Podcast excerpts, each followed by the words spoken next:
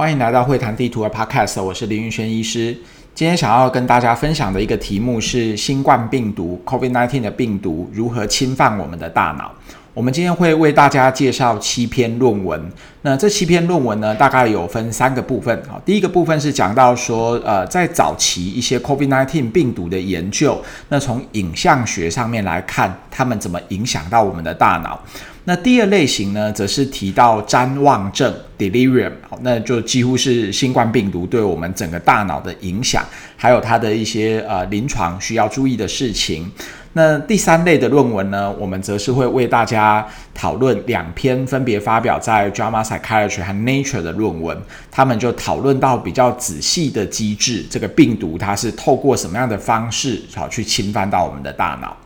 首先，我们谈到第一篇论文。这篇论文其实是在呃二零二零年非常早期的一篇短文啊。那呃这篇论文它是讲到说，有一位确诊新型冠状病毒 COVID-19 的二十五岁意大利女性的放射师啊，有咳嗽、严重的嗅觉、味觉丧失，所以她就直接就安排做大脑的核磁共振。那从大脑的核磁共振里面就看到说，它两侧的嗅球。掌管嗅觉的这个啊嗅嗅神经的这个突起处哈，olfactory bulbs 哈，还有它的右侧的额叶质回 gyrus rectus 有高强度的讯号，就是所谓的 hyperintensity。那在二十八天之后，当它的嗅觉、味觉恢复之后，这些大脑异常高强度的讯号也就消失了。了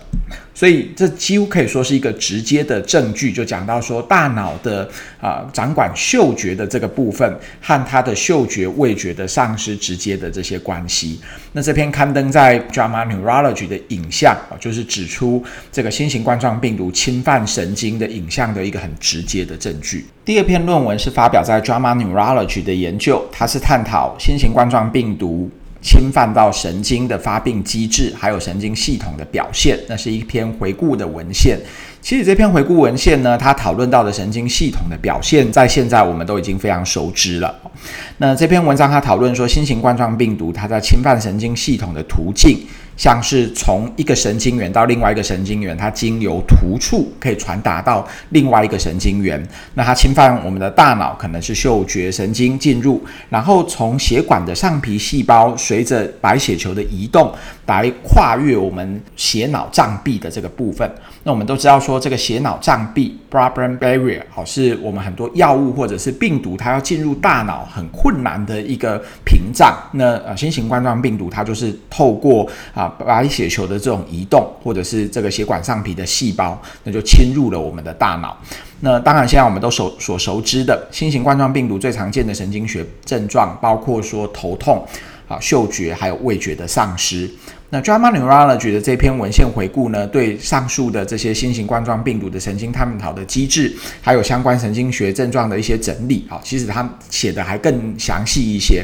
第三篇文章呢，则是讨论得了新型冠状病毒，他之后可能会得到怎么样精神疾病的风险。从另外一个面向来说，如果有精神科的病史的话，他是不是也会增加 COVID-19 的风险呢？这两个答案都是肯定的。而这篇文章呢，它是发表在《Lancet Psychiatry》的一一则研究。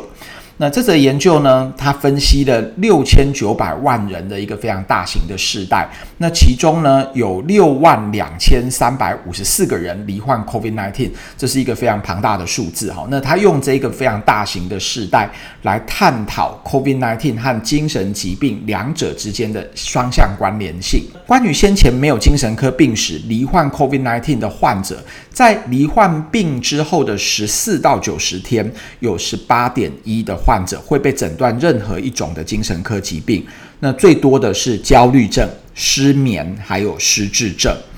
六十五岁以上 COVID-19 的患者，则有百分之一点六，他们在感染 COVID-19 之后的两个礼拜到三个月，也就是十四到九十天之间，他会被诊断成有失智症。那我们知道说啊，最近在台湾 COVID-19 的疫情变得比较严重，而且有非常多是我们的啊超过六十五岁的长辈，那他们在。得到 COVID-19 之后的两个礼拜到三个月之内，会不会也像这篇英国的研究，可能有百分之一点六的人，他也会有一些认知功能的问题，像是符合失智症的诊断呢？则非常值得我们临床工作者来多加注意。那关于先前前一年就有精神科病史，那罹患 COVID-19 的相对风险，这个 relative risk 也会比较高，是一点六五，它的九十五 percent 信赖区间是一点五九到一点七一，是非常显著的。就是说，你先前有精神科病史的人，也会有比较高的几率得到 COVID-19。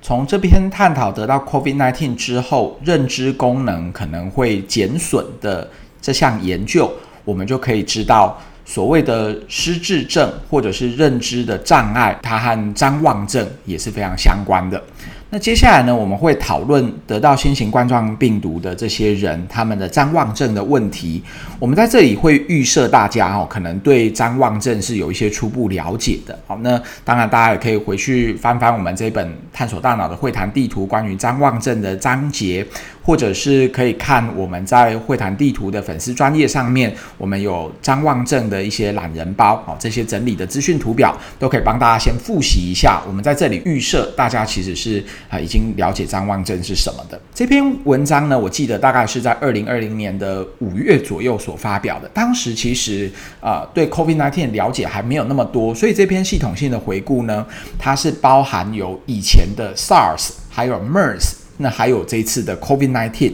分析了三千五百五十九位感染这种同样是 SARS、MERS、COVID-19 都是都是冠状病毒的这感染者他们的数据。COVID-19 的患者呢，他们在感染的急性期的时候，有不少比例的人他们有譫妄 delirium。在 COVID-19 的研究之中呢，有一研究是讲到说，加护病房譫妄的比率大概有到百分之六十九 percent。另外一则统计呢，则是有八十二个在感染后死。死亡的患者里面，其中的百分之二十一也有出现意识状态改变的张望症状。那这则是告诉我们说，这些死亡的个案，好，其实如果回顾起来看，他们可能也都有这种所谓的张望症状。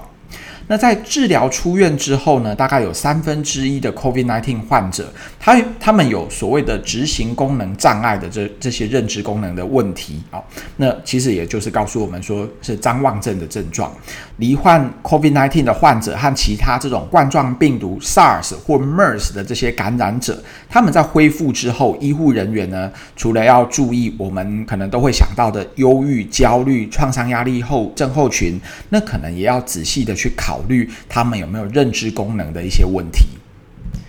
从以上的两篇文章，我们几乎可以明确的知道。感染 COVID-19 的患者，我们必须要注意他日后的认知功能的问题，特别是他有没有譫妄这一种的症状。那要如何去预防譫妄呢？啊、呃，JAMA 有一篇文章，则是在讨论在封城期间，不管是你有没有感染 COVID-19 的患者，张望还有张望的预防，它的重要性。这篇文章他提到了一个数据，就是啊、呃，现在全球的人口里面，大概是百分之九的人，他们是大于六十五岁以上。然而呢，感染新型冠状病毒的人，可能有百分之三十到百分之四十是六十五岁以上的长者。这个其实和我们台湾的数据也非常的类似。这篇论文提醒我们什么是张望，他用了一个很简单的词汇，叫做急性大脑衰竭 （acute brain failure）。如果没记错的话，急性大脑衰竭这个比喻是大约在二零一六或一七年 NEJM 的一篇 review 讲到譫妄的时候，他提出来的。我觉得这是一个非常好的比喻啊，就是譫妄它不是一个原发性的精神疾病，它可能是很多身体疾病最后的结果。所以把它比喻成是一个大脑的衰竭或急性大脑衰竭，就和我们常常讲说，很多人的心脏衰竭，它可能是其他呃心脏心血管疾病最后的一些结果。那张望的比率呢，在呃住院的 COVID-19 的患者，根据这则 Drama 的统计，它是说有百分之二十五到百分之三十七，其实这个比率不算是低。在控制了跟 COVID-19 相关疾病严重程度啦等等共病啊，哈，这这些慢性病等等的这些因子，他们可以发现譫妄其实是一个预测 COVID-19 预后不好的一个非常重要的因子。这和其他的疾病也是非常相似的。那在老人之中，可能有百分之二十八，他们。会得到 COVID-19 的患者，他们也有张望的症状。那张望的症状呢，可以说是 COVID-19 感染。我们知道说 COVID-19 的感染，它有很多像呃发烧啦，或者是流鼻水啦、味觉丧失啊等等。如果这样子排症状的排序的话，张望可以说是 COVID-19 第六常见的症状。所以可以说啊，譫妄对于 COVID-19 的患者是必须要去注意的。COVID-19 的感染会造成张望。那可能有几个啊，跟发炎相关的机制，像是我们所熟知的细胞激素风暴 （cytokine storm），或者是免疫反应的一些失调，都可能会导致它的张望。还有我们知道，呃，这个感染 COVID-19 可能它本身就是一个发炎的现象，神经的发炎也可能会造成张望。还有另外一个，则是有呃这个凝血维系的这种血栓。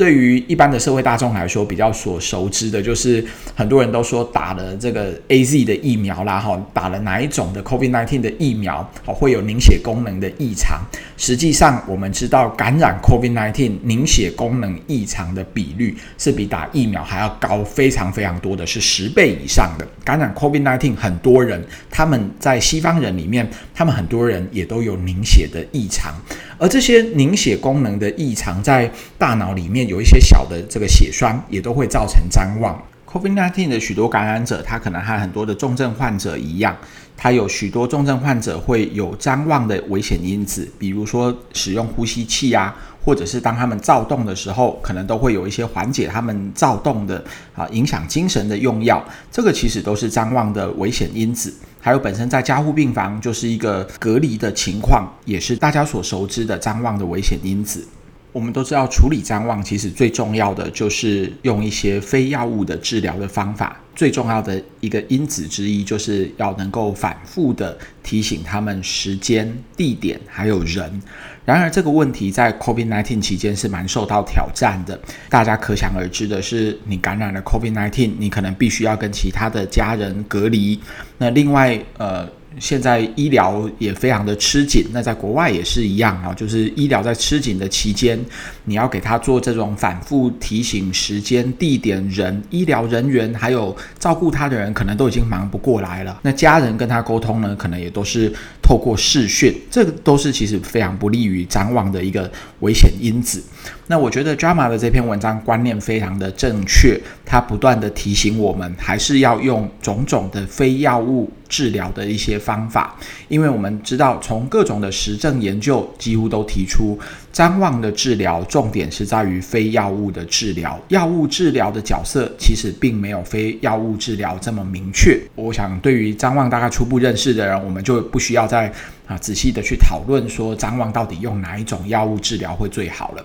啊，因为它的重点是在于非药物的治疗。接下来的两篇论文则是详细的讨论说，COVID-19 的病毒它为什么会引发譫妄，还有像跟失智症的关联到底是什么？接下来的一篇文章是发表在 Nature，它的标题呢就是讲到 COVID-19 让我们重新的探讨譫妄还有失智症之间的关联。一开始他也提到了一个数据，张望 delirium 在 COVID-19 的患者是非常常出现的。相较于过去的统合分析指出啊，这个急重症的患者大概有百分之三十一点八的人有张望。而 COVID-19 的感染者则有高达百分之五十五，也就是超过半数的人，他们有张望，这是比之前所谓的急重症的患者还要更高的比例会有张望的。得到张望之后呢，会增加二点三倍罹患失智症的风险。因此呢，COVID-19 疫情的另外一个影响是，接下来这些可能很多感染 COVID-19 的患者，他们这些人可能会变成失智症的患者，会不会也增加了许多？那 Nature 的这篇论文呢，它还特别探讨了张望引发失智症可能的三种重要的机制。好，第一个机制是讲到说，张望短期会产生对脑细胞伤害的一些毒素，那也会造成长期的伤害。所以我们可以知道，张望它可以说是一个比较急性的、比较短期的认知功能的影响，而长期的影响就是所谓的失智症。那所以这篇 Nature 的文章，它是告诉我们张望还有失智症两者的关系，可以从 COVID-19 这样的一个 model 来去了解。第二个，他探讨到的机制是讲到说，持续性的发炎会引发谵妄。那也会导致大脑的神经元，还有相关的这种星状胶质细胞 （astrocyte），还有微胶细胞 （microglia） 的损伤，那而导致长期的认知功能的问题，也就是失智症。第三点，失智症的患者，他的神经元连接比较少，那神经元连接比较少的呢，也是失智症的高风险族群，所以在感染发炎的时候，那这些人他就也比较容易会得到譫妄。最后一篇文章呢，我非常推荐大家可以读，因为它只有两页而已，哈，是发表在《JAMA Psychiatry》的呃一篇介绍，它非常图文并茂，那是我见过写的最精简，然后图最好看的一篇文章。这篇文章它的标题就直接问说，COVID-19 是如何影响我们大脑的？那我们都知道，说感染 COVID-19 的患者，如果有丧失味觉、还有认知功能、注意力的问题，还有焦虑、忧郁等神经精神症状，可能在呼吸道的症状之前或之中或之后，他们都有这种神经精神的症状表现。这也暗示着 COVID-19 这种的病毒可能是单独对大脑影响的。因为如果它不是单独对大脑影响，他们的神经精神症状可能会发生在呼吸道症状之后吧？好，那这这是一个合理的推测。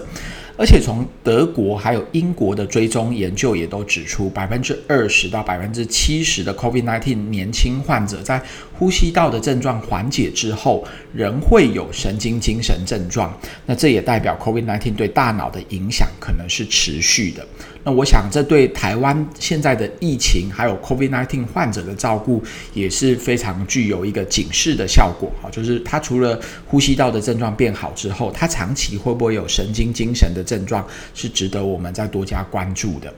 那这一篇发表在 JAMA Psychiatry 的研究呢，它是讨论 COVID-19 影响到大脑的几个病理的机制。那第一个是讨论说病毒是如何侵犯大脑的。这种 COVID-19 的病毒是经过嗅觉神经、迷走神经或者是三叉神经的路径到达大脑，而且现有的证据也指出啊，这个病毒可能透过发炎还有细胞激素的反应来穿过所谓的血脑屏障。这个刚刚也有提到过。那病毒呢，可能会透过大脑中的第三、第四脑室附近有一个地方哦，它是啊血管非常丰富，但是缺乏完整血脑屏障的一个视周器。Circumventricular organs，好，那简称 CVOS，进入到脑组织里面。那味觉丧失、恶心、呕吐等症状，可能都与病毒侵犯 CVOS，还有跟脑干是有关系的。其他神经精神症状则可能与神经发炎还有缺氧性的伤害有关。那脑干受到病毒影响，可能可以解释持续性的这种啊一些自律神经功能的异常，还有他们的焦虑症状。那第二个机制呢，是讲到说细胞激素这个 cytokines，还有胶状细胞 microglia 活化所引起的神经毒性，在严重感染 COVID-19 的患者。经常也会有所谓的细胞激素风暴 （cytokine storm）。那当这个细胞激素活化大脑中的胶状细胞，还有星状细胞，这两个都是大脑中的免疫细胞的时候，那发炎的这些介质也可能会引起脯氨酸，也就是 glutamate，还有 MMDA 受体等功能的一些改变，那进而会影响到学习、记忆、神经可塑性、幻觉，还有这种梦魇的现象。那我们知道，glutamate 还有 NMDA 也是过去在探讨思觉失调症还有失智症很重要的受体，还有药物开发的一个啊、呃、标的。第三个机制呢，则是发炎还有神经精神症状之间的关系啊。发炎的反应会使得这种单胺类的神经传导物质，像是多巴胺啊、血清素的功能变差，所以他们认为说引起忧郁啊、兴趣丧失啊、负面认知、自杀等等的这些啊精神症状，其实是有它生物学上面的依据的，而且他们对于抗忧郁药的效果可能会比较不好，这是值得我们大家注意的。第四个机制是探讨说发炎与凝血功能的交互作用。那当病毒进入大脑的血流系统中，它可能会活化免疫细胞，促使这种微血栓的沉积。这刚刚也有提到过，感染 COVID-19 的本身就可能会造成凝血功能的异常，还有这些血栓。那有一些这种比较小的血栓，所谓的这种。微血栓 microthrombi，它也可能会直接塞住我们大脑中的某些重要的部分，而这些其实是有研究实证来证实的。哦，从很多的死亡患者的大脑病理解剖里面，我们可以发现这些 COVID-19 的死亡的患者都可能有或大或小的这种缺氧性或缺血性的伤害。因此，COVID-19 所造成的神经精神症状，可能是这种微小的血栓所造成的微小中风与神经损伤所造成。这篇文章在了解说，COVID-19 的病毒对于大脑影响的分子细胞学层面，不仅有助于了解说我们在处置这类患者的长期症状，那其实也是了解发炎反应在神经退化疾病所扮演的一个很重要角色的生物学模型。